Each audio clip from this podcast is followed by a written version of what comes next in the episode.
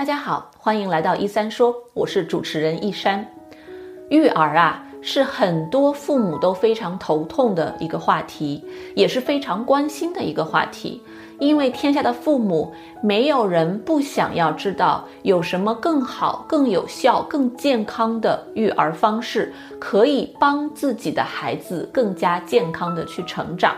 那么今天我们有幸请到国内的。育儿大咖托德老师，他在国内有非常多的科普的视频、音频的节目和系列的课程，他自己也有自己的心理学工作室。那么今天他会来跟我们分享一下，在他们面向家长、儿童去工作的这个过程当中，他们经常碰到的一些问题，以及给家长们的一些干货指导意见。我们一起来听听看。这里是小广告时间。你对自己的睡眠不满意吗？你每天都觉得又累又困吗？你担心自己睡得不好会影响自己的身体健康吗？晚上睡不着，睡不深，白天无法集中注意力，效率低下？欢迎查看我的睡眠课程，mindbodygarden 点 com 斜杠 sleep，教你如何在一个月内科学的摆脱失眠困扰。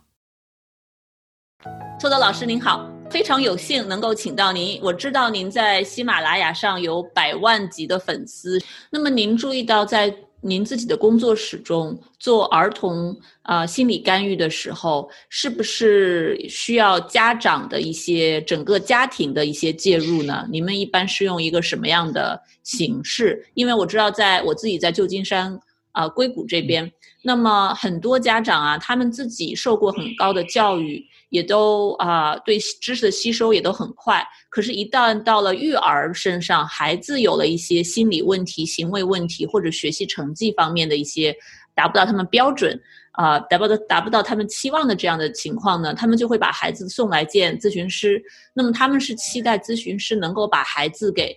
呃治疗好。能够还给他们一个健康的、活泼的、啊 很有动力、积极向上的这样的一个孩子，但他们自己的参与意愿很低。我不知道您在国内的临床工作中是不是也有也有碰到类似的问题？是的，是的，看来看来中国和美国是一样的，因为我我在这个呃分两块儿，一块是呃就是儿童，一块是青少年啊。嗯，其实这两块的话，家长最开始的想法就是，哎，那那我把孩子交给你。嗯，你能不能帮我把它搞定啊？这个是他们最初的一个想法。但是一般来说，当他们有这个想法的时候，我会提前跟他们沟通。我说这个，嗯，有第一呢，有一种情况，特别是青少年啊，呃，如果家长有这种想法，想让他来咨询室，一般他们是抗拒拒绝的，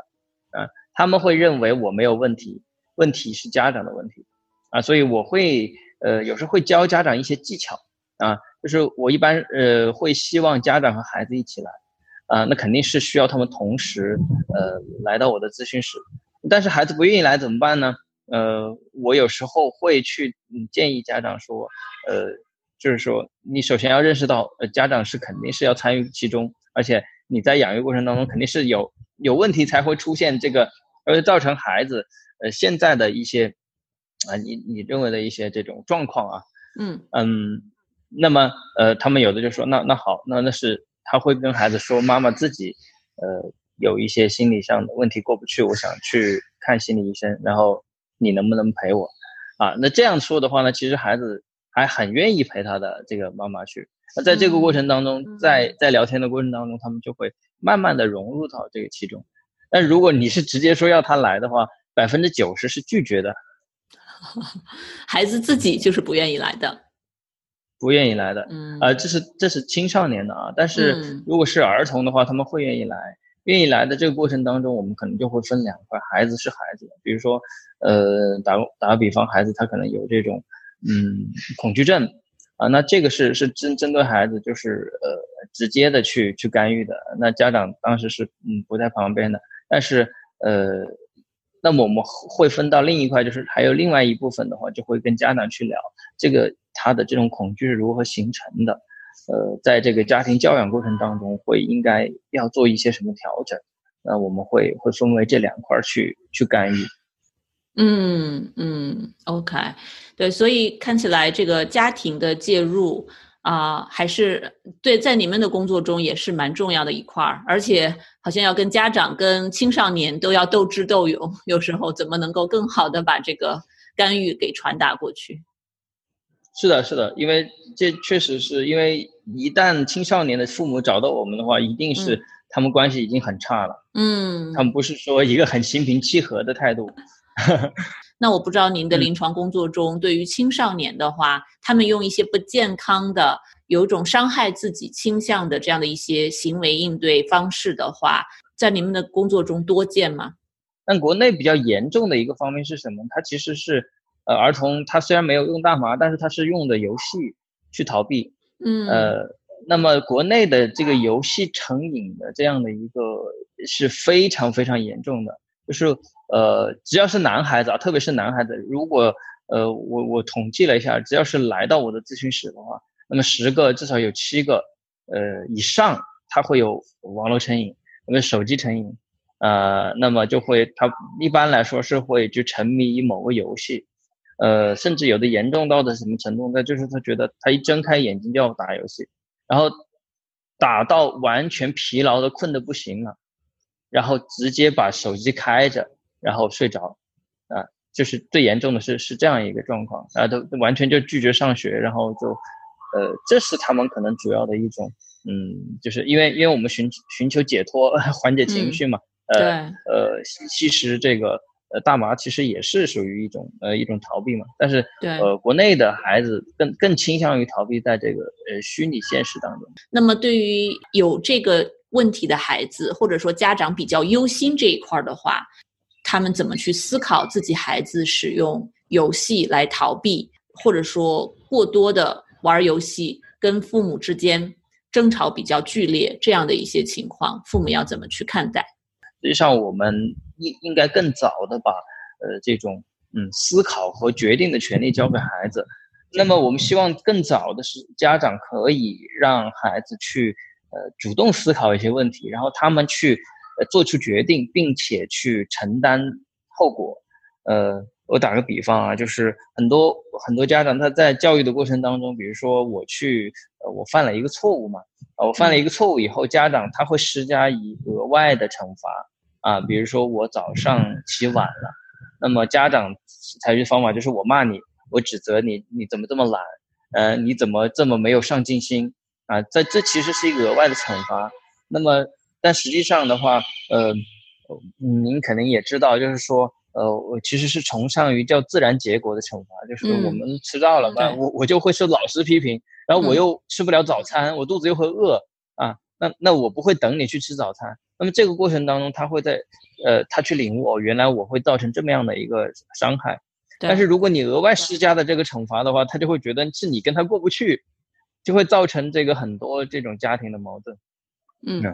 呃，其实我觉得很同意纪伯伦的那首诗嘛，他说的那个孩子，就是说他其实不是你的孩子，他一切都是通过他有一个强大的基因去不断自我成长，而不是你灌输的啊。他说话也不是你教的，他的那个嗯走路也不是你教的，他都是自然而然的成长过来。而家长更好的是提供一个很舒适的一个适合成长的环境，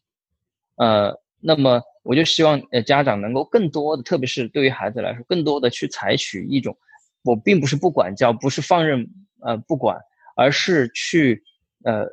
更早的把一些决策的权利去给到他们。但是呢，当他们决策出了问题的时候，你不是去指责他，而是去跟他去探讨有没有更好的方法来解决这个问题。当你习惯了这种方法，你不但每次都探讨有没有更好的方法，其实孩子是。不那么需要去去那样强强制的去管理的，这是这是我们可能我我自己认为可能是国内环境当中缺乏的一个呃呃环境基础吧。我我不知道，嗯嗯，您觉得在在美国这边是不是呃有这样的一个氛围？我呃是的，我觉得在美国这边，因为育儿的理念已经存在了比较的久，很多的家长也会呃，尤其是受过高等教育的家长，会在早期就会去读很多科学性的指导的意见。有一些家长在早期孩子有一些心理行为方面的问题，或者对自己的这个育儿方式有所困惑的时候，就会去找专业的心理学家去进行咨询。啊，我确实感觉普遍来讲，在这方面，可能美国这边的家长做的相对的好一些。但其实类似的问题还是呃非常常见，还是存在的。我来我们咨询室的，我觉得美国的家庭，就是白人家庭和华人家庭都有类似的情况出现，真的是因人而异。呃，有一些大部分的家长，其实他们还是会进入这种 power struggle 里面，他们会好像要强加自己的意志在孩子身上，孩子必须要这么做，应该要那么做，好像忽略了，或者说在早期可能没有意识到，呃，怎么去很好的培养孩子的这种自主选择、自主思考的意识，那么到后面慢慢的会，呃，发现问题越来越多。嗯，当他们孩子年纪越大，尤其到了青少年的时候，家长就没有办法硬掰他们的行为了。嗯，他们会有更多的思考和挣扎。嗯，对，特别是因为呃，青少年他就是呃第二逆反期嘛。这个第二逆反期的时候，实际上他这个冲突的能量是非常非常巨大的。嗯。那么，因因为小时候，特别是我是觉得小时候用惯了那种强力手法的话，就是说一不二的这种家长，但是他到了青春期就特别不适应，因为孩子他从小就是服从惯了。那还有一种就是，呃，有两种，一种就是压抑嘛，还继续压抑，继续压抑，然后就变得特别不主动，不去探索。呃，另外一种就是强烈的反抗。呃，我自己的工作生活的过程中，我发现，在有心理学背景的人，或者说是咨询师自己，在育儿的过程中，这种自我的觉察力好像会更高一些，对这种相关的科学的知识的运用，啊，也会更注意一些。我不知道，我至少我们诊所的咨询师，呃，是这个样子。我跟他们也有聊过相关的话题。不知道您自己在育儿的过程中有没有感觉自己在做的这样的一些工作，对于指导自己的和孩子的关系啊当中，是不是会很有帮助？或者说有没有时候也觉得，哪怕自己了解这么多的知识，还是有碰壁的时候？对对对，非非常有感触啊。呃。因因为我们自己在做这个工作当中，是是给很多家长去科普呃育儿心理学的知识，但是实际上在自己育儿过程当中，就会出现一个呃呃，首先是自己啊，首先是自己在有时候非常累的时候，然后呃在自己这个实际上情绪也不太好的时候，那么在育儿过程当中，其实是会觉察到有时候用的方法也是呃至少是有有点粗暴的啊。但是虽然时间不多，但是你一出现这样的情况的话，呃，自己是会意识得到，马上心里好像就有一个警报在在告诉你，哎，你你自己不是告诉别人应该怎么怎么样，但是你自己为什么是这个样子呢？对，这是第一个问题。呃，但是我我庆幸的就是说，我们做心理咨询师，我们学心理学专业，呃，就是有这个警报，就是它不会让它持续太久。当我发现我自己。好像在用不正确的方式对待孩子的时候，那我会呃告诉自己要要要 stop，要要马上去调整一下自己的情绪，然后再去面对这个事情。嗯，这是第一。还有第二个呢，就是呃家庭嘛，对吧？因为不是我一个人育儿，我的时间也很忙，那么很多大部分实际操作的工作就会给到呃太太去做，给到呃国内还有就是隔代抚养嘛，就很多父母也要帮忙。嗯，那这个过程当中又是一个这 又是一个巨大的问题，就是什么？呃，这是一个话题啊，呃，就是你会觉得啊，我有一一套方法，但是实际上父母包括呃太太，她呃也不一定有你这样的，呃，她也特别是太太，她会觉得，哎，嗯嗯，这个这个老公说的这个东西，我知道你在做这个事情，但是。反而是我跟他说，这个是我们做的一个内容课程，他不愿意听。如果，所以是另外的专家来说，他他可以听。他觉得这个太近了，我我懒得去听。嗯，所以所以就会很多人就会觉得啊，包括我们的会员也会觉得，就是说，呃，我学了很多知识，哎，我的老公，呃，我想把这个知识传递给你，但是都会被这个。对方去抗拒这个，你你学了就行了吧？你你你干干嘛告诉我？所以这个是呃就是双方夫妻双方去统一教育理念，呃，我自己发现啊，是是非常有学问的一件事情。呃，你自己不能传递的太多，你也不能表现的你你比他懂，而反而是你要以一种非常有技巧的，比如说，哎，我今天我做了这个课程，呃，我我有时候会用这样方法，我说，哎，你能不能看一下这个有什么问题没有？啊，然后他看了以后，他其实那个知识是吸收进去了，啊，他会说，哎那这个这个怎么这样会更好？哎，他就会很接受。但你要跟他说，我给你传递一个育儿知识，那他就觉得，哎，别别跟我说这些东西。是的，是的，呃，听起来这种呃夫妻之间，包括隔代之间的这样的啊知识的传达技巧，是啊蛮有学问的一件事情。这个确实也很难啊，需要润物细无声的，一点一点的去两个人调整步调。对对对对，夫妻也好，父母这边也好，其实都是呃要非常注意方法的。呃，一旦你你使用的方法不对，之所以为什么呃育儿这个事情是还蛮奇妙的一个事情，它不是一个纯粹的，嗯，还没有简单到像我们就是呃考试啊什么答题呀 这么简单，对，那是一个很系统的事情。是，而且是一个是一个团队协作，就团队协作就会更复杂。我在临床上有有经常有人问这样的问题，说，哎，我的伴侣完全不愿意。去啊，吸收我所学的这些知识。那么我育儿用这种方式，他们还用一种我看不惯的、我觉得不健康的方式，或者说我的父母跟我用的方式完全不同。我怎么去啊帮我的伴侣，或者说我的父母去一点一点的吸收这样的知识？我怎么用一种他们能够接受的方式去把您的这个，比如说课程当中。这种闪光点也能够用什么办法传达给他们？当您的学员有这样的问题的时候，你们一般对他们有什么样的建议呢？呃，这个问题也是我们学员问的比较多的啊，就是很多，特别是妈妈，就是老公，嗯，我是这一套，他他很抗拒，还是按自己那一套比较粗暴的方法。嗯，呃，我的建议就是说，呃，我们先不要急着去传递给呃另外一方，因为因为你急着传递给他的话。呃，其实人都是这样的嘛，他他是容易抗拒的，特别是亲亲近的人啊，嗯，呃，但是如果他去听了一个外面的教授说，他可能会有感触，他在自己家里，你跟他说，他就会觉得不当一回事儿，嗯，呃，所以我的建议就是说，比如说你们家里遇了一个遇到是一个问题，首先你要好好去学习，你要把这个知识学透，而不是只是给他讲道理。打个比方，就是你的孩子不好好吃饭，呃，那么。你你这么做，你说 OK，这个你你可以展示给家人。你说孩子不好好吃饭，你看他现在，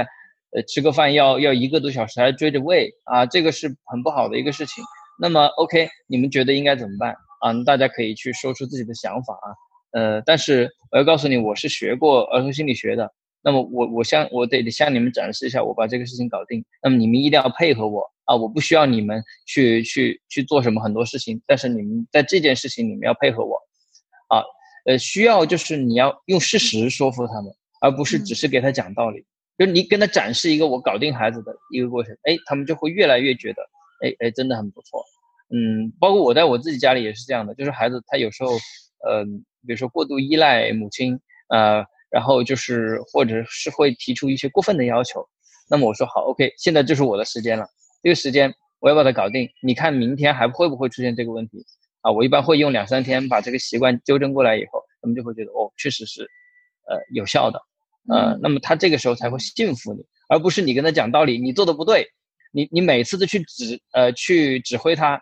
呃，不要去他你一觉得他做错就要纠正他，不要纠正，先去先让他们去做，但是你跟他探讨以后，然后你学好以后，你去展示一个你个。有说服力的过程，他们就会越来越佩服你，越越来越觉得，哎，呃，我我也需要去认可，呃，这样的一个方法。嗯，事实胜于雄辩，用行动去说话。嗯嗯。嗯，这个真的是太睿智了，我觉得这个这个真的是一个非常好的方法。那么我猜测跟父母那边也是类似的方法是吗？我知道父母那边有些啊，父母非常的宠爱孩子，甚至可能不给家长独立操作的一些机会，也有很多家长是，尤其是中国家长是非常头痛这件事情。嗯，呃，我觉得父母这边可能呃呃这个方法是呃之一。呃，第二个呢，就是呃，在父母这一方的话，首先心态要摆好，就是什么呢？因为父母他本身，呃，帮我们去带孩子，他是一个附加的过程，这额外的一个劳动力，他完全是可以去呃享受老年的生活的啊，他，所以你不能说呃对他要求太高啊，你觉得啊都是父母的原因没有把我的孩子带好，这个心态要摆正，就是你教给他的时候，你要信任他，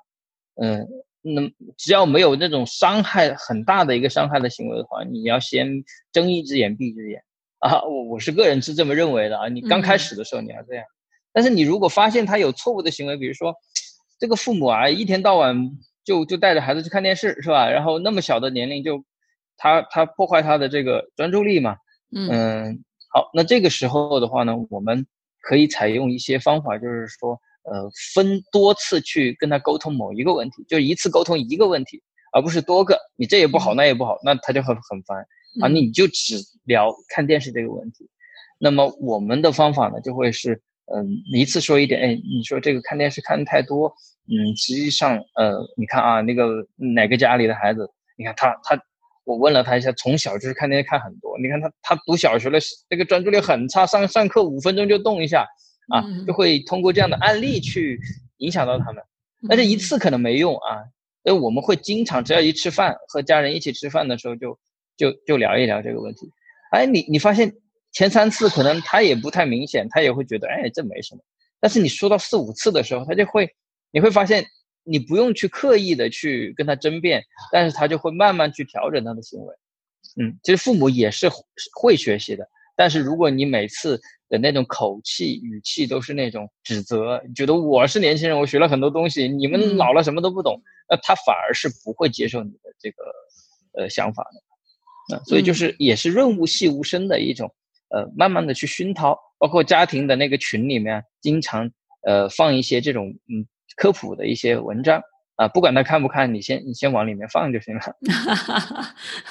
都是都是非常好的方法。对我我特别欣赏这种不直接去跟老年人刚啊，说你这个不对，你不能这么做，一定要听我的啊。那么这样的方法，我觉得确实是，其实从情感上，啊，爸妈们可能也蛮难接受的，会觉得他们活了一辈子又把你养大。那他们懂很多，你现在被孩子这样教训，我知道有很多老年人他们自己，呃，心里也很难过。那么表面上又会啊，很去反驳，不愿意同意，按自己的方式来，嗯，所以要一方面要照顾到父母的这个心情，另一方面又怎么能够把确实好的一些方法传达出去，去帮他们改善他们那些确实对孩子可能造成一些负面影响的育儿行为。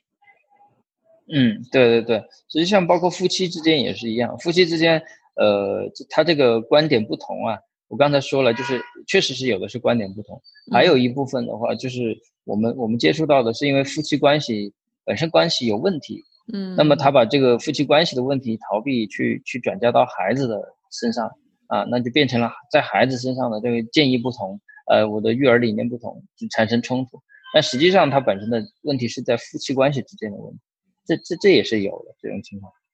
嗯，确实是对，所以其实是折从育儿身上可以折射出非常多方方面面的整个家庭系统、家庭关系的一些问题，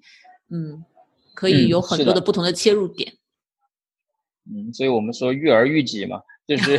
实际上过程当中育儿的过程当中真的是。你会发现，为什么说不养孩子不成熟？我们说的求指的就是自我成长嘛。你没有这个养育，因为养育过程当中就会反映出整个很多家庭系统当中的一些，呃，我们说是一个照妖镜，把你自己的一些问题，呃，就是照射出来了。在婚姻过程当中，包括就是很多父母养育自己的孩子，那么这个这个人成长的过程当中，刚开始可能没有觉得自己父母和自己之间有有什么呃这个问题啊，呃，但是呢，你会通过养育这个过程当中发现，哎，原来。呃，我的小时候点啊，影响到我了，他自己的身上的一些，嗯，就是实际上没有发现的东西吧，他结果就慢慢成长。那么最后，我想跟您探寻一下，对于现在在美国还在疫情下跟孩子全天待在一起的这个父母们，您有没有什么建议？可能在美国那边，可能就是整个空间还大一点。但实际上，在国内的很多家长，我们了解到的话，其实确实也是憋得很，嗯，憋得很惨了，就是呃，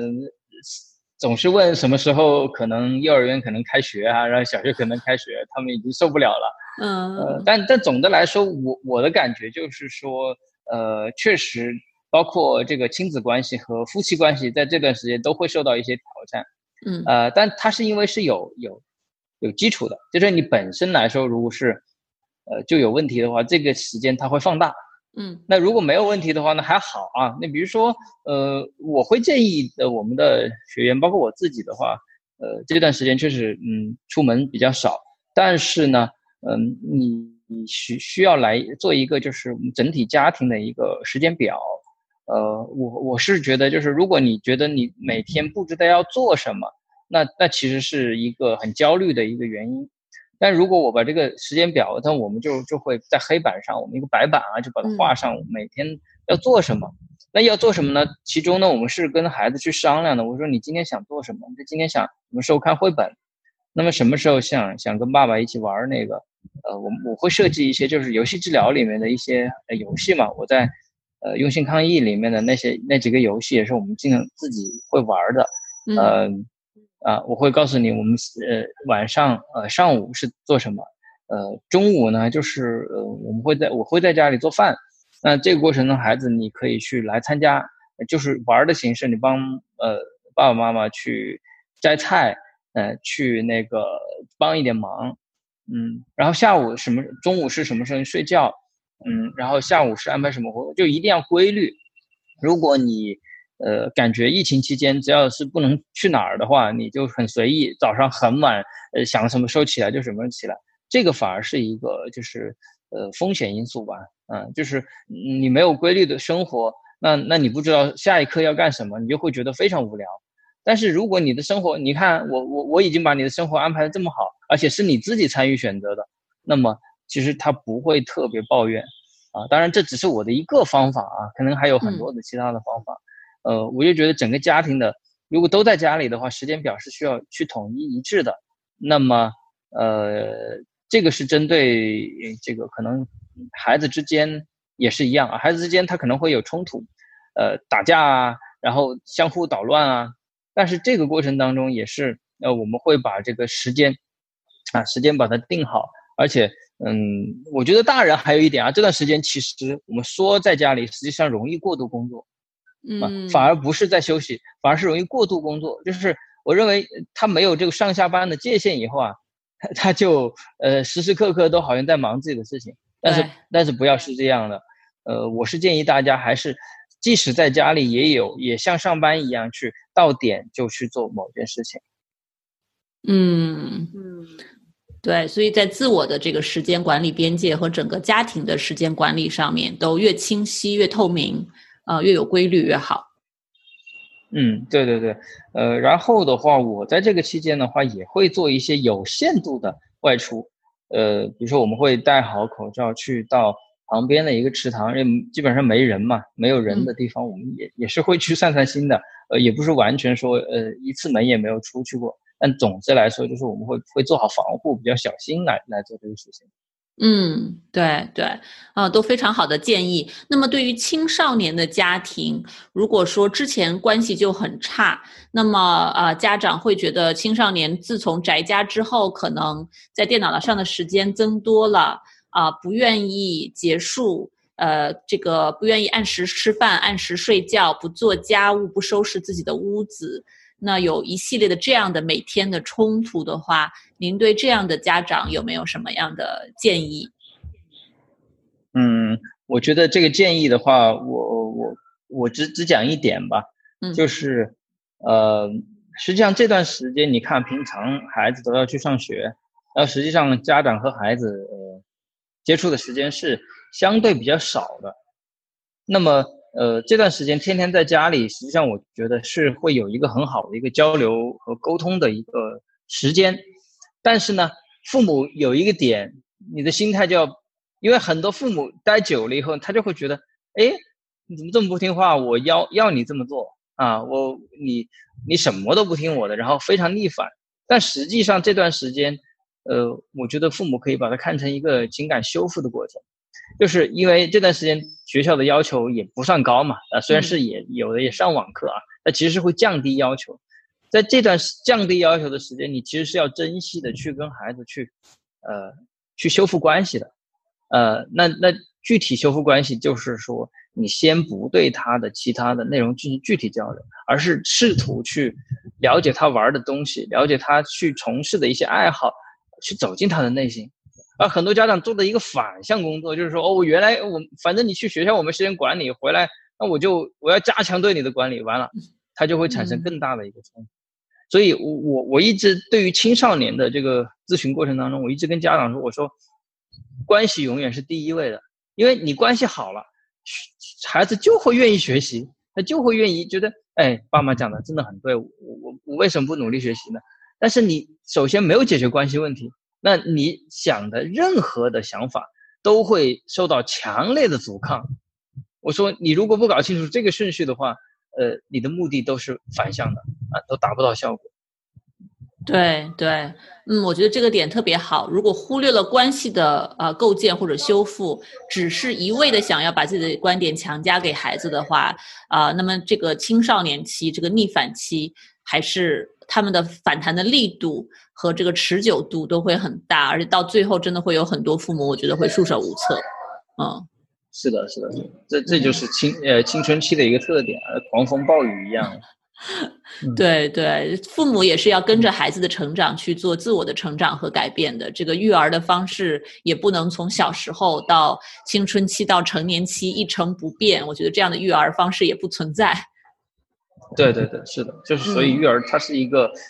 呃，永远值得探讨的一个事情嘛。也包括我们社会发展，每个社会的形态不一样，可能它的这个育儿过程当中，也包括我我也理解了，呃，很多就是从西方来的一一些教育的思想，有的是非常好的，但有的也不一定完全适合于国内来去实施。嗯，这这也是我们呃很多人家长就是完全按照这个。书上的去养育，他也会遇到非常多的挫折，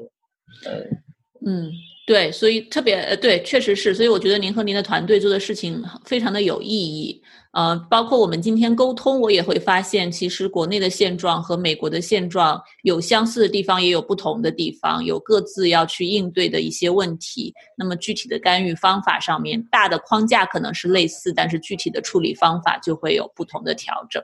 嗯嗯，作为一个。呃，科学和大众之间的一个中间人吧，去嗯，给到大家更多的呃实用性的一个呃育儿知识、心理学知识，这可能也是我们也许是一生的一个追求。是的，是的，对，我们都在做这样的事情。我觉得这个是值得一生用一生的时间去慢慢的去做的。非常感谢。育儿的过程，同时也是育己的过程。希望今天托德老师带给家长们的这些实例反思，能够对大家有所启发。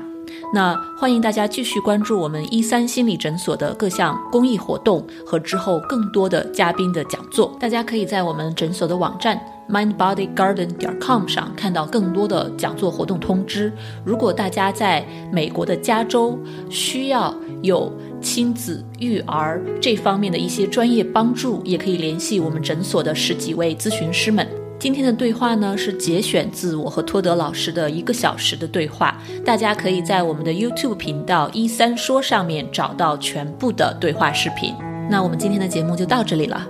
非常感谢大家的收听和陪伴，我们下期再见。如果你饱受失眠的困扰，我保证这个方法会对你有帮助的，哪怕只是帮你多睡几个晚上的好觉，也是件好事儿。过去这么多年里，我的这套课程和方法帮助了全球很多的华人，治好了他们的失眠。所以呢，我对这套方法是非常的有信心。如果你或者你认识的人受到了失眠的困扰，欢迎查看我的线上失眠治疗课程，mindbodygarden 点 com 斜杠 sleep。